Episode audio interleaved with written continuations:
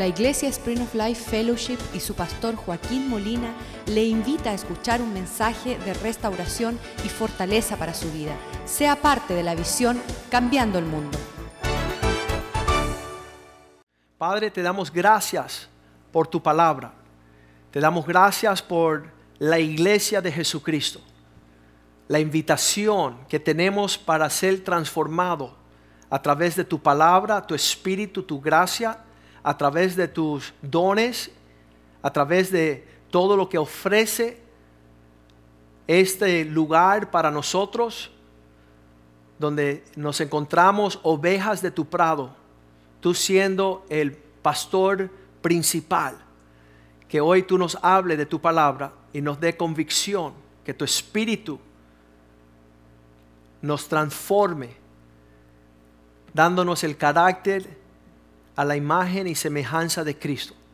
Pedimos que tu palabra encuentre lugar en nuestros corazones para obedecerla, oh Dios, para caminar como una luz a nuestra senda.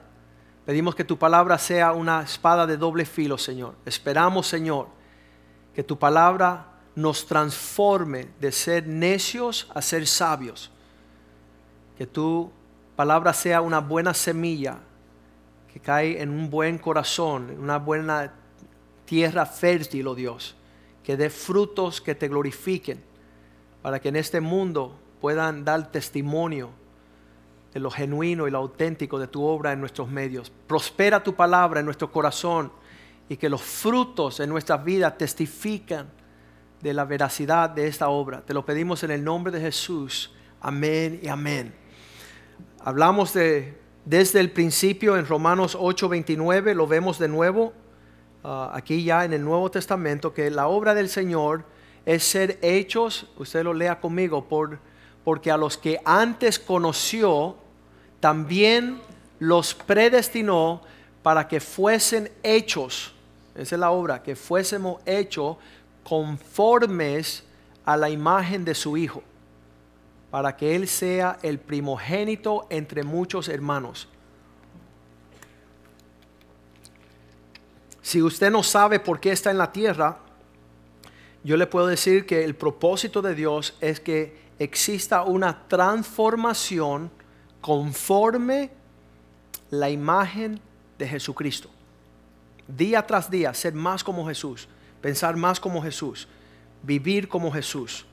Cuando Cristo vino y se topaba con uno de los hombres en Mateo 4, 19, Mateo 4, 19, cuando él se encontraba con un hombre, él le decía, ven y ven en pos de mí, venid en pos de mí. Imagínate que Cristo hoy te diga esas palabras. Carlos, quiero que venga en pos de mí. Quiero que camine hacia donde yo estoy. Para que yo os haré pescadores de hombres otras palabras, en lo que seguimos a Jesús, vamos a ver cosas, vamos a oír palabras, vamos a ver situaciones y así vamos nosotros también poder enseñar a los demás.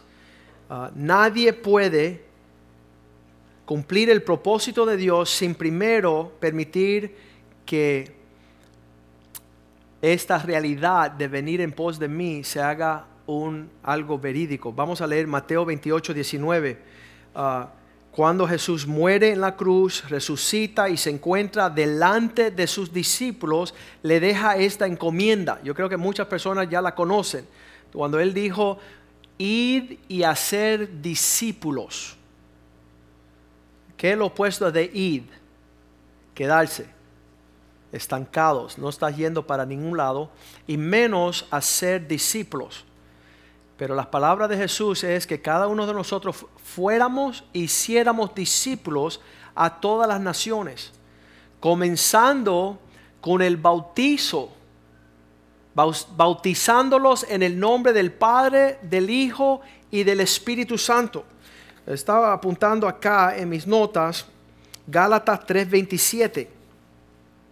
En Gálatas 3:27 dice que esa importancia de ir a ser discípulos comienza con el bautizo, porque todos los que habéis sido bautizados en Cristo tienen las vestimentas de Cristo, estáis revestidos. El bautizarte es ponerte ya el uniforme del equipo. Qué triste es que todavía hay personas sin bautizarse. Significa que todavía quieren jugar con el diablo, quieren jugar el partido de parte de los malos, ¿verdad? Quieren ser, eh, su capitán es Satanás, el diablo. Entonces Cristo dijo, ir a ser discípulos bautizando. Y el día que usted se bautizó, dice, porque todos los que habéis sido bautizados en Cristo, de Cristo están revestidos, ya tienen el uniforme, ya están en el equipo del Señor. Ahora necesitan ser entrenados, ¿verdad? Porque hay algunos en el equipo del Señor que están metiéndole goles para Satanás. Eso es pésimo, eso es horrible. Ah, yo estaba entrenando a mis hijos en el baloncesto y cuando yo veía que uno agarraba la bola y salía para el lado opuesto, y decían, no. Y ellos felices y le metían el gol para Satanás, ¿no? Tenían el uniforme mío, pero estaban jugando con el equipo contrario. Pero no, Cristo quiere vestirlos de su equipo. Vamos a leerlo juntos, porque todos los que habéis sido bautizados en Cristo, de Cristo estáis revestidos. Eso es lindo. Que ya nos quitamos el uniforme del diablo. Y estamos, estamos en el equipo de Cristo y estamos siendo entrenado.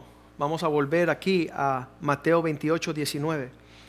Id y hacer discípulos de todas las naciones, bautizándolos en el nombre del Padre, del Hijo y del Espíritu Santo. Esta cuestión de discipulado trae mucha controversia, porque cuando estamos en el lado de egoístas, y estamos en el lado de, estar lejos de Dios, no como Cristo, somos anticristo, y entonces Dios nos quiere llevar al lugar donde Abraham estaba ejerciendo y siendo un siervo, y él podía servir, oye, en un lugar donde nadie le servía a nadie. Nadie le estaba buscando el bienestar de nadie. Él está diciendo, permíteme por favor, tengo agua, tengo pan, tengo un becerro, tengo mantequilla. Todo estaba preparado porque Él era un siervo. La fe cristiana te lleva a ser como Jesucristo. Entonces, en este lado de ser un siervo, el interino se llama discipulado. Tornar el corazón de ser un egoísta, prepotente, malvado, donde eres un mentiroso, un ladrón, tú no, no tienes lugar en el cielo de este lado entonces tenemos que cruzar y él diciendo, hacer discípulos de todas las naciones, bautizándolos, poniéndole el uniforme, entrenándolos para que lleguen a ser siervos, porque eso es lo que está buscando el Señor. Versículo 20 dice, esta es la forma que hacemos discípulos, digan conmigo, enseñando. La enseñanza es que yo te diga lo que tienes que hacer, pero ¿qué es guardar? Es hacerlo. Yo he estado enseñando de hace 17 años cómo cambiar el mundo. ¿Y sabes qué? Todavía hay personas que escuchan por este oído y le salen por eso. Le voy a poner un tapón aquí para que se le quede y no, no pase. Porque le enseñamos las cosas, mas no las guardan. Eso no es un discípulo. Un discípulo pone por obra lo que es enseñado. Estamos viviendo un clima donde las personas no quieren ser enseñadas, y las que dicen ser enseñadas no quieren poner por obra lo que estamos enseñando. Pero mira, un discípulo, ir a ser discípulos, enseñar y que guarden todas las cosas que os es mandado, para que yo esté con vosotros todos los días hasta el fin del mundo. Esa es la seguridad. Lo que nos asegura que Cristo y nosotros vamos a estar vinculados permanentemente es que persistamos en la obediencia. Entonces esa palabra discípulo en la Biblia es bien importante que escuchen. Aquel que aprende y pone por obra. Tal así que le decían que el verdadero discípulo es aquel que imitaba a su maestro. Tú no podías decirte, llamarte discípulo si tú no andabas como aquel que te enseñaba. Y ahí lo vemos cuando Cristo dijo en Lucas 6:40, vamos a Lucas 6:40, palabras poderosas de Jesús. El discípulo no es superior a su maestro, mas todo el que fuere perfeccionado será como su maestro. El discipulado es el proceso cuando no somos como Jesús y estamos en el aprendizaje de palabras, de hechos y de pensamientos que forman la realidad de un comportamiento y dice, ese es un verdadero discípulo de Cristo. No podemos llamarle discipulado a una persona que no está poniendo por obra los hechos. En los tiempos de Pablo, Hechos 22, 3, vemos este ejemplo del discipulado de Pablo. Él hablaba estas palabras. Yo de cierto soy judío, nacido, nacido en Tarso, de Cilicia, pero criado en esta ciudad. Escucha bien, instruido a los pies de Gamaliel, estrictamente conforme a la ley de nuestros padres, celoso de Dios, como hoy lo sois todos vosotros.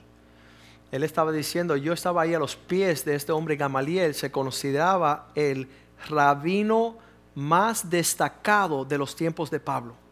Y él estaba a sus pies observando sus huellas, viendo su comportamiento. Dice que a los 10 añitos los padres dejaban al hijo allá con el maestro. Y él empezaba a fijarse, a escuchar, a hablar las palabras para ser un buen discípulo.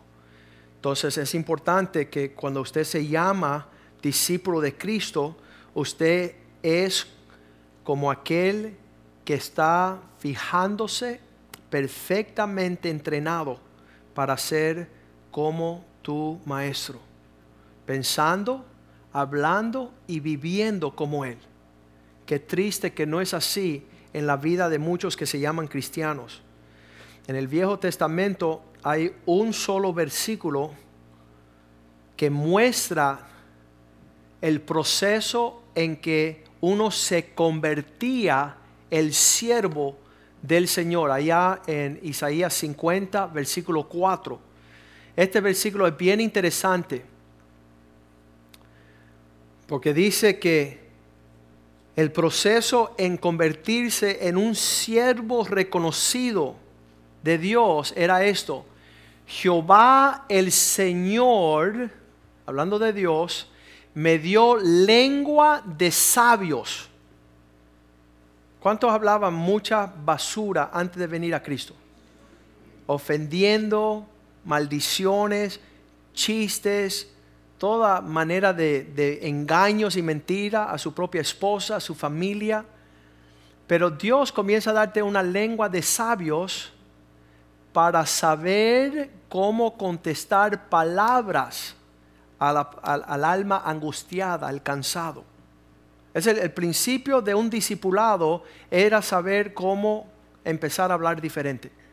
Tú no podías seguir hablando tus palabras, tú no podías seguir hablando en tus formas, tú no podías filtrar tus palabras a través de tus actitudes. Para ser un discípulo era saber Ah, cómo Dios te iba a entregar una lengua de sabios para saber cómo hablar palabras a aquellos desesperados. Dice, angustiados, cansados. Despertará mañana tras mañana. El Señor me va a estar guiando día a día. Despertará mi oído para que oiga como oyen los sabios. Muchas veces no estamos filtrando ah, la información como escucha un sabio. La, palabra es esta, que cuando estás escuchando una contención, cuando estás escuchando un pleito, una situación, ¿cómo está escuchando para tomar venganza, para ah, tener retaliación, para venir a decir esto es lo que vamos a hacer? No, es empezar a escuchar como escuchan los sabios. Y los sabios escuchan para servir, escuchan para obedecer.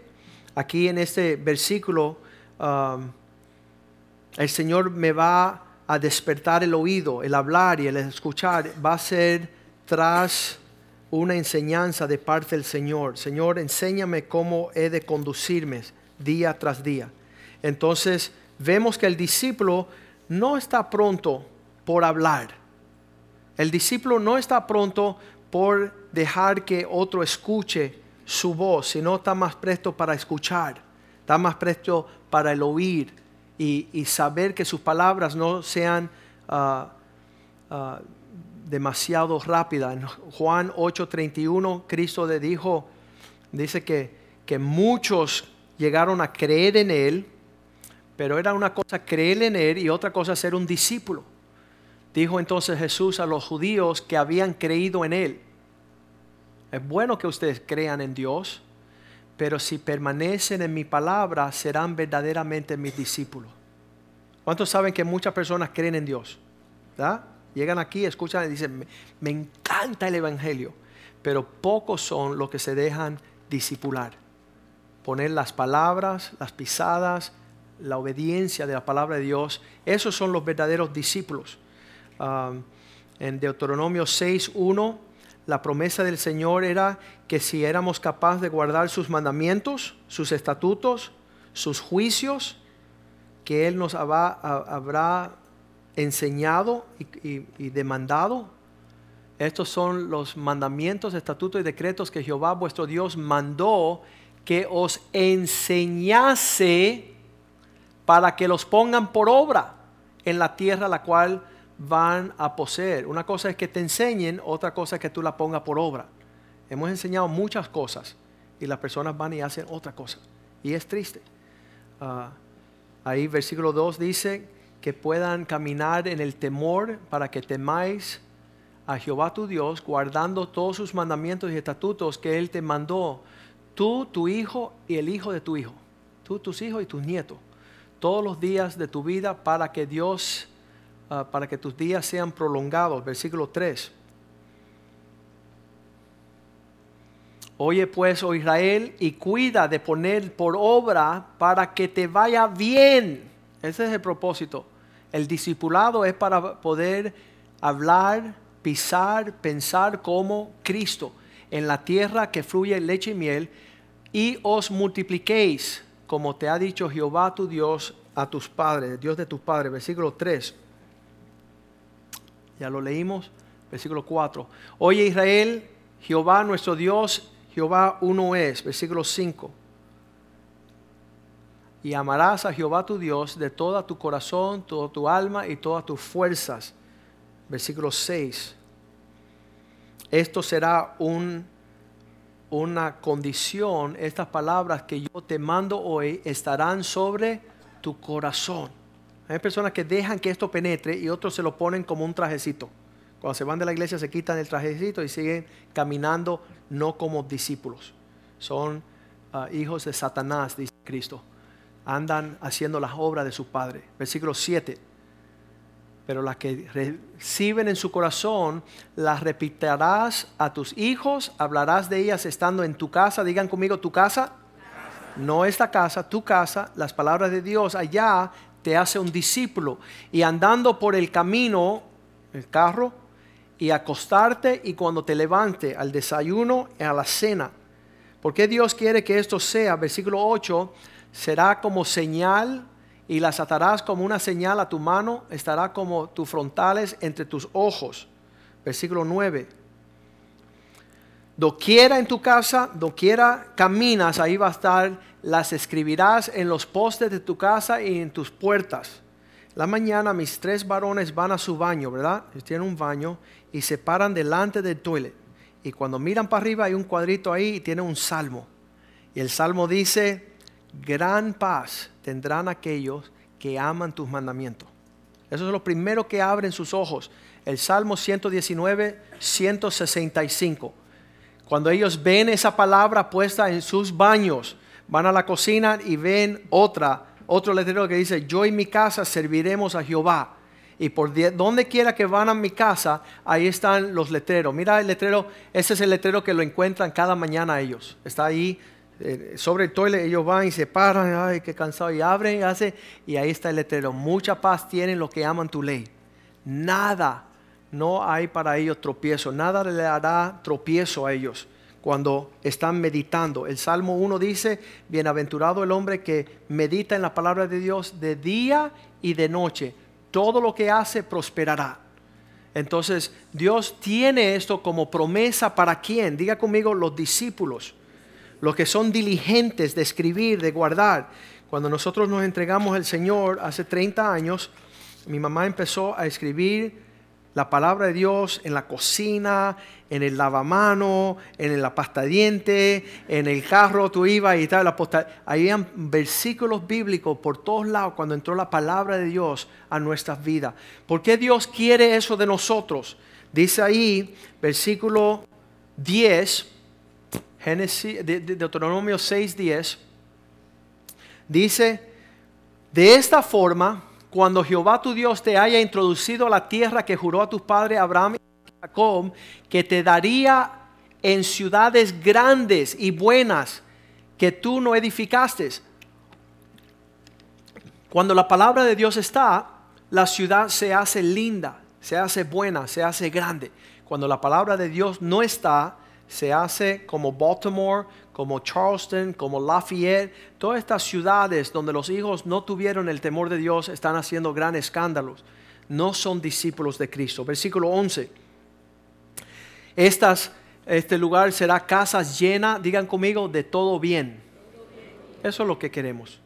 Queremos que nuestras ciudades sean lindas y buenas y queremos que nuestras ciudades sean llenas de todo bien. Que no, que tú no llenaste cisternas, pozos que no cavaste, viñas y olivares que no plantaste y luego que comas y te sacies. Dios quiere que nuestro discipulado nos lleve a esta tierra fértil en un lugar bueno. ¿Sabes lo que dice el versículo 19?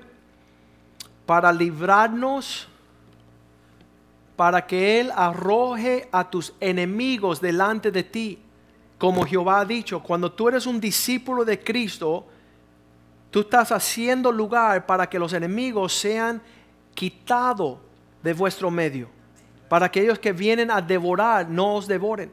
Ah, los demonios tienen el sentir de querer matar, robar y destruir. Cuando tú eres un discípulo de Cristo, tú estás maniobrando ah, para arrojar tus enemigos delante de ti.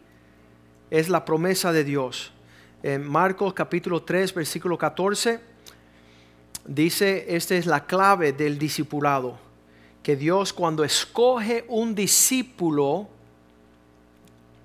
estableció a doce, cuando Él escogió a los, dioses, a los doce, los escogió para que anduviesen con Él.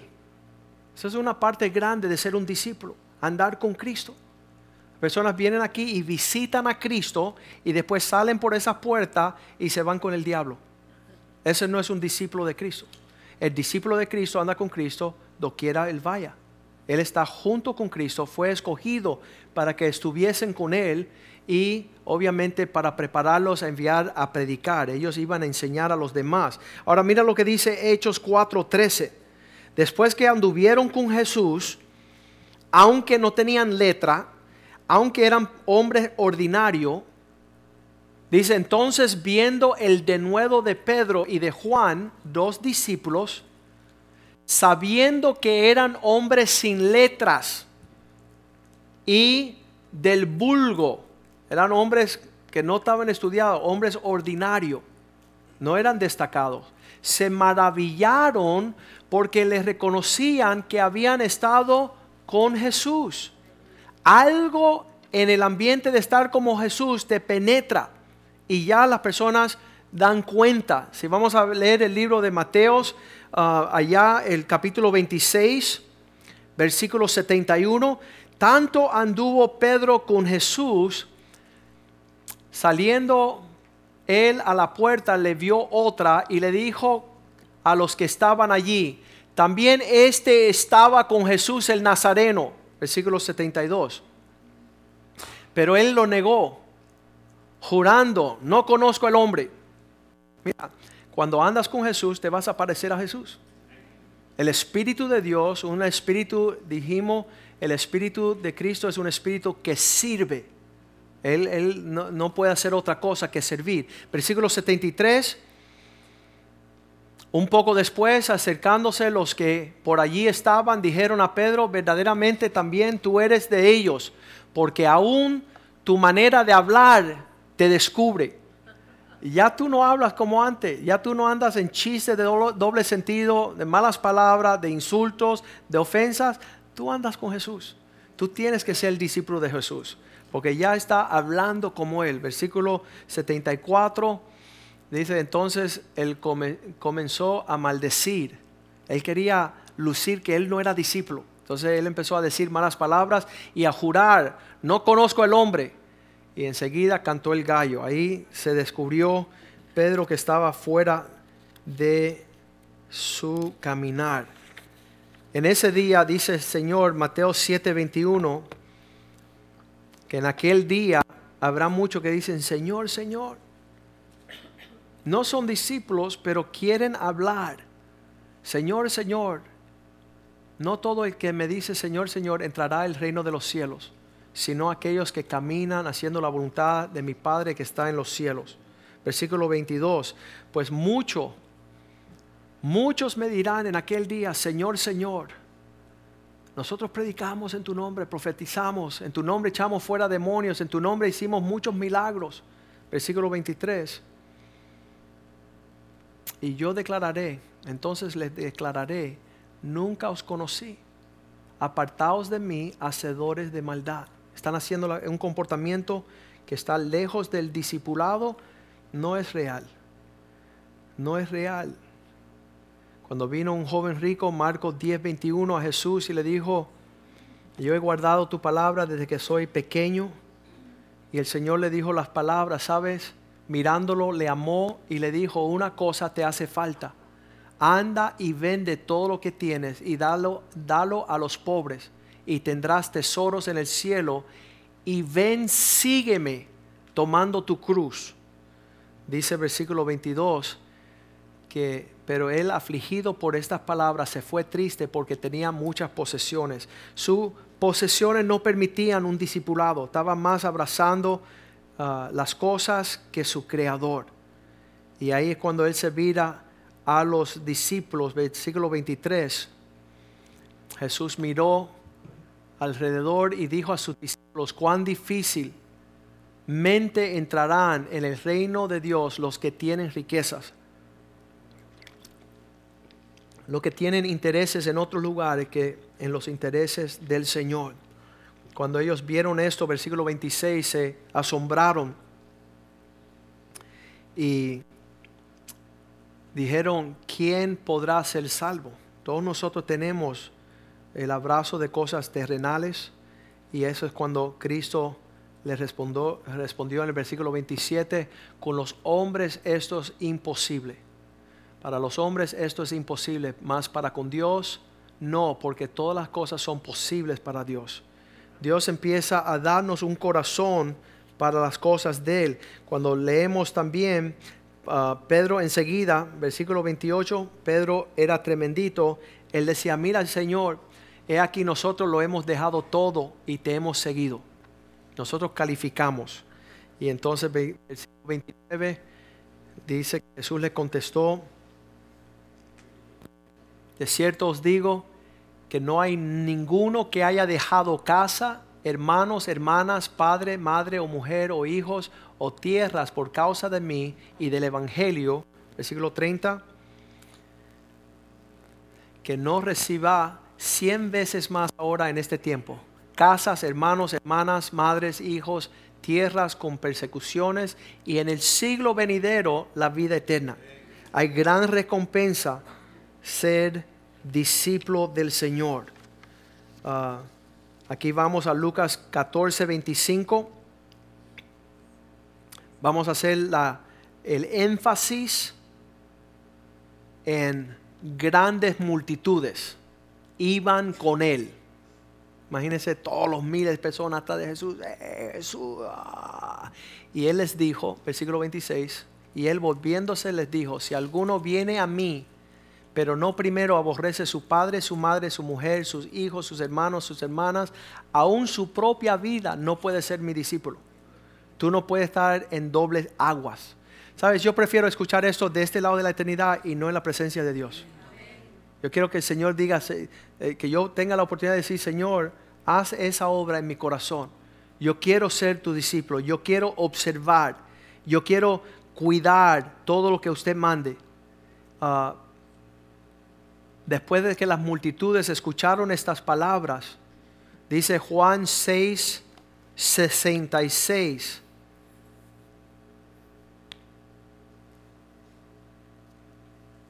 Desde entonces muchos de sus, digan conmigo, discípulos, volvieron atrás y ya no andaban con él.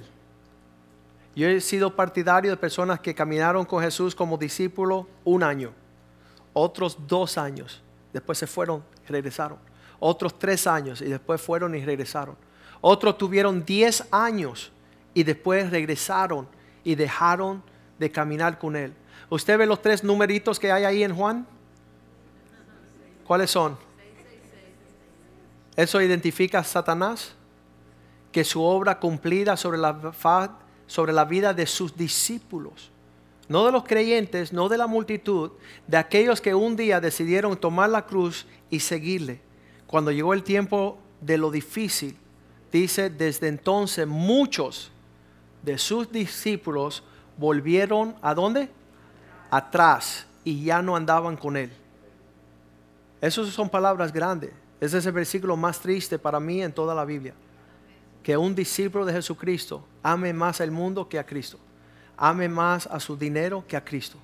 Ame más sus bienes que a Cristo. Y de verdad nos va a pesar.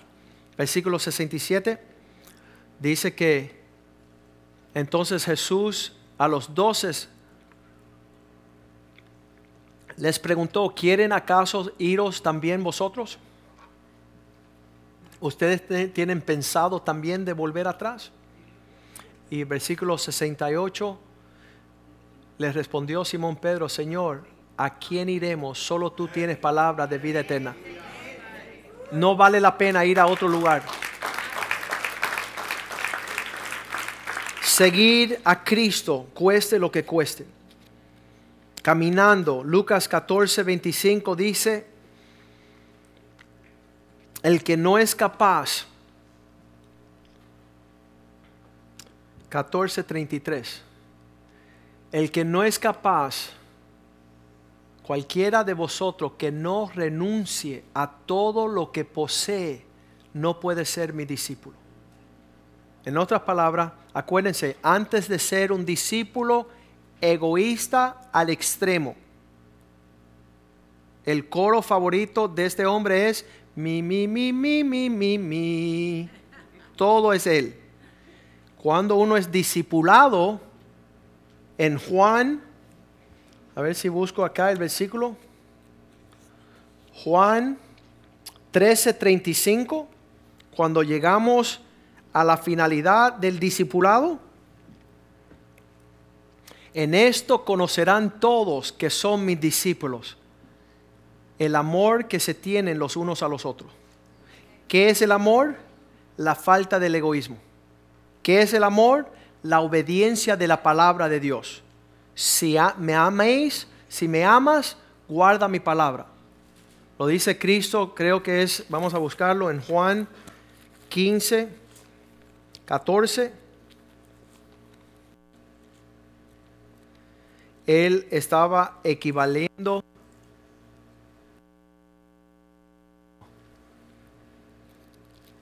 él estaba equivaliendo la, el guardar su palabra a amarle a Él. Cuando escogemos guardar su palabra, 15, 21, no, 14, 21, perdón. Mira lo que Él dice aquí. El que tiene mis mandamientos y los guarda, este es el que me ama. Y el que me ama será amado por mi Padre y yo le amaré y me, manifestaré a él. La totalidad de un discipulado, cuando uno está caminando como discípulo de Cristo, es haber perfeccionado el amor. ¿Qué significa? Por eso conocerán que son mis discípulos, porque se aman los unos a otros. Acá estamos en toda la virtud satánica, diabólica, que nada más que nos interesa a nosotros mismos. El día que decidimos ser discípulo de Cristo, estamos en esta jornada de negarnos a nosotros mismos y alcanzar amar a Dios por encima de todas las cosas. Por encima de nuestros padres, nuestras madres, nuestros hermanos, aún de sí mismo. Léenlo bien ahí en Lucas 14, 26. Cuando estás en pos de Cristo, ya eso no es el cristianismo que anda a su manera, no, yo creo en Dios a mi manera. Si alguien viene a mí y no aborrece a su padre, su madre, su mujer, sus hijos, hermanos, escuchen bien esto, aún también su propia vida no puede ser mi discípulo. Eh, no hay nada más feo que ser un discípulo a medias. Eh, un discípulo tibio. A veces soy como Cristo, pero a veces soy como el mismo Satanás. No puede ser mi discípulo. Versículo 33 dice, es necesario que el que quiera ser un discípulo renuncie a todo lo que tiene. En otras palabras, ya no vivo yo, sino que Cristo vive en mí. ¿Para qué? Mateo 28, 19. Terminamos donde comenzamos. Id a todas las naciones, a todo el mundo. Mateo 28, 19.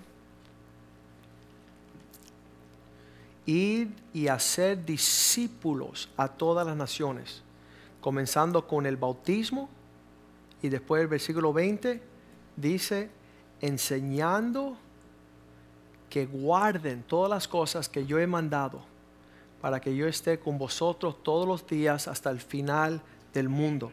Queremos que usted lo tenga bien presente. Si no está bautizado, uh, permítenos darle las clases para que se bauticen. ¿Para qué? Para que tengan ya ah, su, su uniforme, para que estén vestidos de Cristo. Y si todavía está en ese proceso como el hijo pródigo, que estaba viviendo su propia herencia, su propio bienestar, buscando su interés, él corrió al Padre diciendo, hazme como uno de tus siervos. ¿Cuál es el proceso de convertirnos en un siervo? El proceso del discipulado.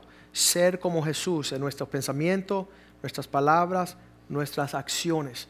Y lo que hacemos en esa actitud, estamos representando el deseo del Padre. Vamos a ponernos de pie, pedir a los músicos que suban. Y, y este día es un día lindo.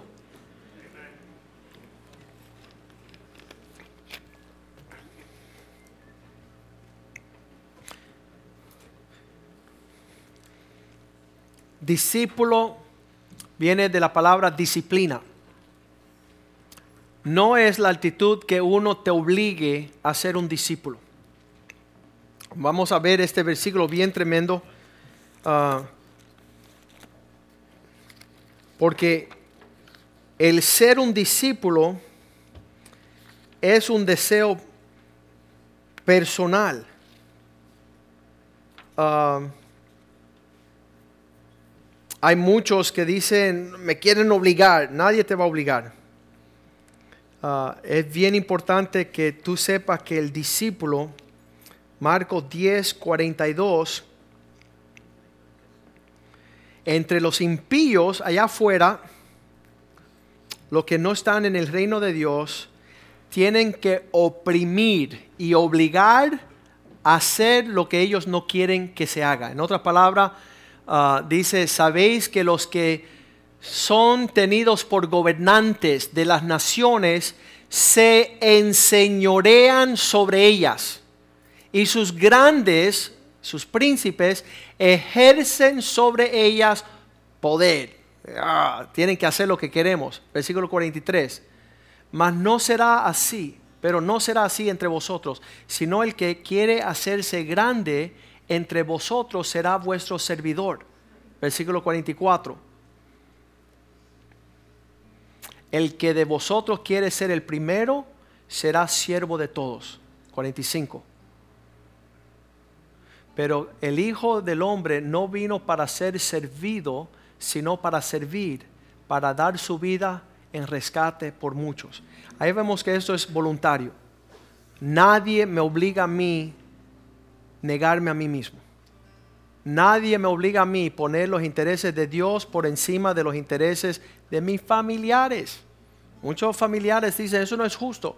Bueno, cuando lleguemos al cielo voy a permitir que Jesús se lo explique. Que Él es digno de mi prioridad. Que yo lo pongo a Él de primer lugar en todo lo que yo pienso, todo lo que hablo, todo lo que hago. Ah, y eso te da un entrenamiento. Eso es algo voluntario, pero te da un entrenamiento de ser un siervo. ¿Sabes lo que sucede? Un siervo siempre termina en la cima.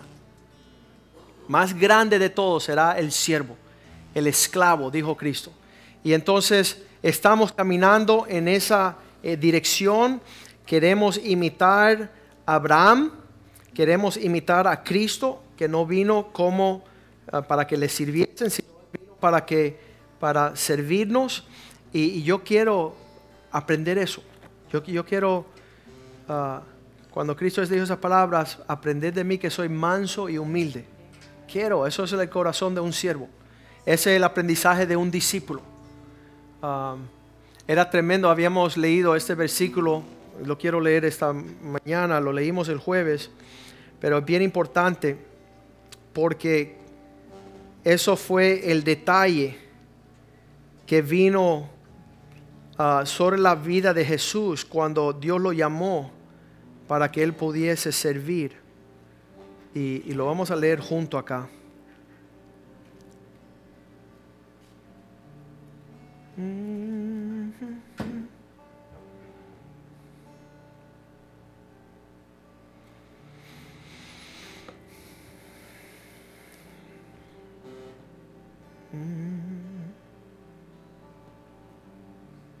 Ahí está, Mateo 12. versículo 16.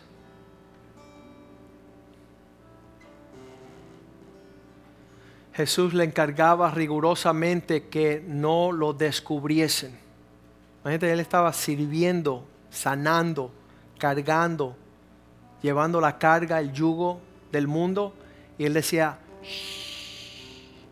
que nadie se entere que yo estoy caminando de esta forma. Versículo 17 para que se cumpliese lo que se dijo por el profeta Isaías cuando dijo, versículo 18, He aquí mi siervo a quien he escogido. Él es mi amado, en quien se agrada mi alma. Pondré mi espíritu sobre él y a los gentiles anunciará juicio, lo que es correcto. Versículo 19. No contenderá no, va a haber contención. quítese que yo voy a servir, yo voy a ser, yo soy el discípulo ahora, mira, yo soy el más que sirvo. Él no tiene contención. Él está ahí calladito, está humilde, manso, no contendiendo, ni voceará, ni nadie oirá en las calles su voz. Aquí viene el discípulo. Yo soy el discípulo. está calladito, escuchando la voz del Padre, poniendo por obra, sirviendo. Versículo 20. La caña cascada no quebrará, y el pablilo que humea no apagará hasta que saque a victoria el juicio, hasta que logre su fin. Y usted también, no permita que nadie le quite el rumbo Oye, tú te has hecho un fanático. Oye, ya tú no hablas como antes. Oye, tú no compartes como antes. Oye, tú no bailas como antes. Tú no fumas como antes. Tú no maldices como antes. Tú en verdad eres un discípulo. Tú en verdad estás transformado. Estábamos hablando que en el cielo, aquí en la tierra te tratan de humillar de esa forma, porque allá en el cielo tú vas a querer que esa gente lo griten a toda voz. Oye, ¿cómo cambiaste tú, chico? Desde que Cristo vino. Y dice, oye, un poco más alto para que lo escuche el que está en el trono. para que los ángeles escuchen que yo soy un genuino, auténtico, verídico discípulo de Cristo. Discípulo de Cristo. Mucho más que un creyente, mucho más que uno que viene a la iglesia. Uno que se deja enseñar, uno que se deja adiestrar en su carácter, su comportamiento como un verdadero hijo de Dios. Vamos a cantar esta canción y usted ahí en la presencia de Dios, dile, Señor, ten misericordia de mí. Ten misericordia de mí, quiero ser tu siervo. En el nombre de Jesús, usted hable con Dios y que el Espíritu Santo guíe sus palabras. Aleluya. Aleluya.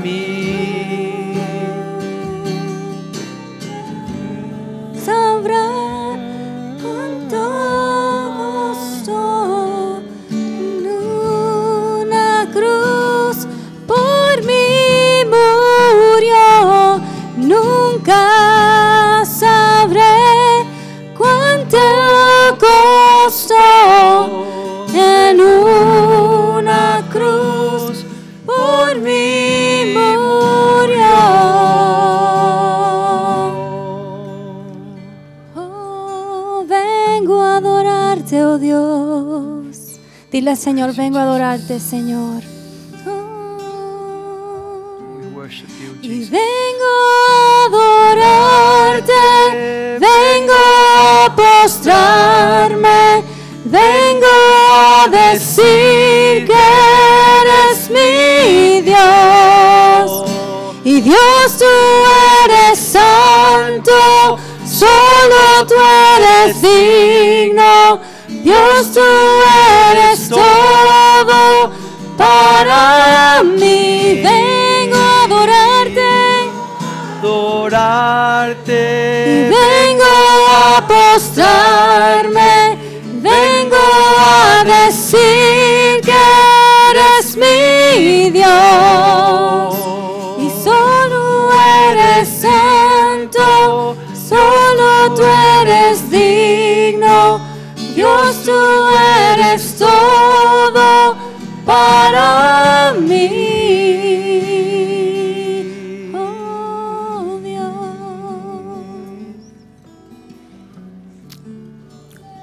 Hace años fui a una conferencia de pastores y me decían, después de 20 años de ser cristiano, yo no sabía esto, pero habían dicho que el llamado a ser como Cristo,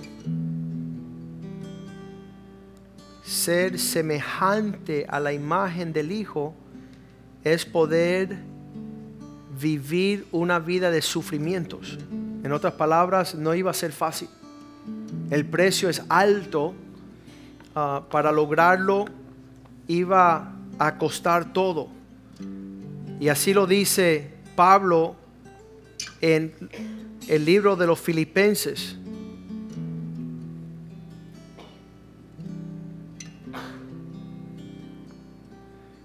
Escuchen estas palabras y ustedes me dicen, Filipenses 3:10. Quiero no solamente caminar con Cristo en las buenas, sino que a fin de estar cerca de Él y conocer el poder de resurrección participando de sus padecimientos. Si yo puedo sufrir como Cristo sufrió, yo puedo reinar como Cristo reina. Yo puedo soportar lo que viene hacia mí, las dificultades. Y yo creo que ese es el tiempo donde más se ve el carácter de un discípulo es en los contratiempos de esta vida. Dice Pablo, mientras más contratiempo, más se manifiesta su carácter. Y yo espero que usted no sea como aquellos que se detuvieron y fueron hacia atrás, sino que usted proceda hacia la meta de este supremo llamamiento en Cristo Jesús, de ser hecho a la medida, estatura y plenitud del carácter de un discípulo. Padre, te damos gracias esta mañana. Damos gracias, Señor, por tu palabra. Suficiente el poder que opera a través de tu Espíritu para desarrollar el carácter de un discípulo en nosotros. Que podamos persistir en la adversidad. Que podamos perdonar en el tiempo de la ofensa. Que podamos, Señor, vencer y ser más que vencedores en el contratiempo. Queremos cada día ser más como Cristo. Queremos cada día estar a sus pies y ser enseñados a observar sus mandamientos para que cuando Él regrese no tener nada en cual ser avergonzado, Señor. Queremos ser irreprensible al regreso de nuestro Rey, gran Rey, el Rey de Gloria, el Señor de señores. Bendice cada padre de familia Bendice su economía, bendice sus relaciones, bendice Señor su salud. Declaramos Señor salud sobre nuestra hermana Mirta, oh Dios. Proclamamos victoria a la familia Prieto en el nombre de Jesús, oh Dios. Y pedimos Señor que tú nos des mucho más abundantemente de lo que hemos pedido, esperamos. En el nombre de Jesús, el pueblo de Dios dice amén y amén y amén.